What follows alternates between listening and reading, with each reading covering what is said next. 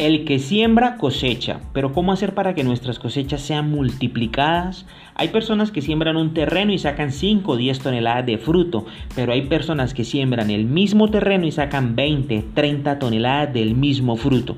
¿Qué estamos viendo? La multiplicación. Y Jesús nos entrega un código de multiplicación. Nos dice la Biblia en el Evangelio según San Mateo capítulo 14. Esa tarde los discípulos se le acercaron a Jesús y le dijeron, Este es un lugar alejado y ya se está haciendo tarde. Despide a las multitudes para que puedan ir a las aldeas a comprarse comida. Jesús les dijo, Eso no es necesario, denles ustedes de comer. ¿Se imaginan la cara de los discípulos cuando Jesús les dice que le dé de comer a esa multitud? Sabemos que ellos trataron de hacer lo que pudieron, pero solo encontraron unos cuantos peces y unos panes. Dice la Biblia, pero lo único que tenemos son cinco panes y dos pescados, le respondieron.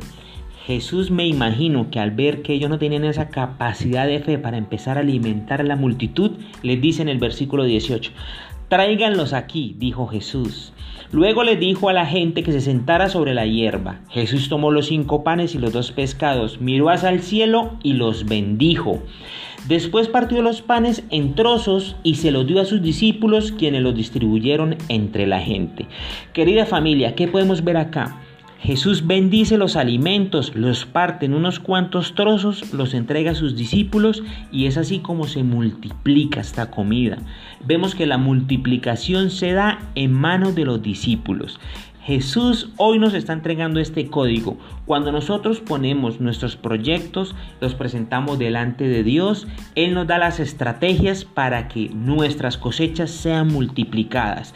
Dice la Biblia, todos comieron cuanto quisieron y después los discípulos juntaron 12 canastas con lo que sobró.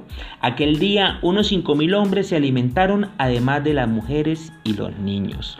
Querida familia, los códigos de multiplicación nos los entrega Dios.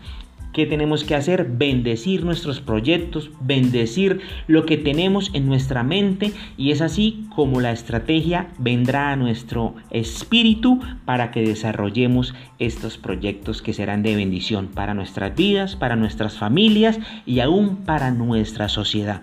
Que tengan un feliz día y muchas bendiciones.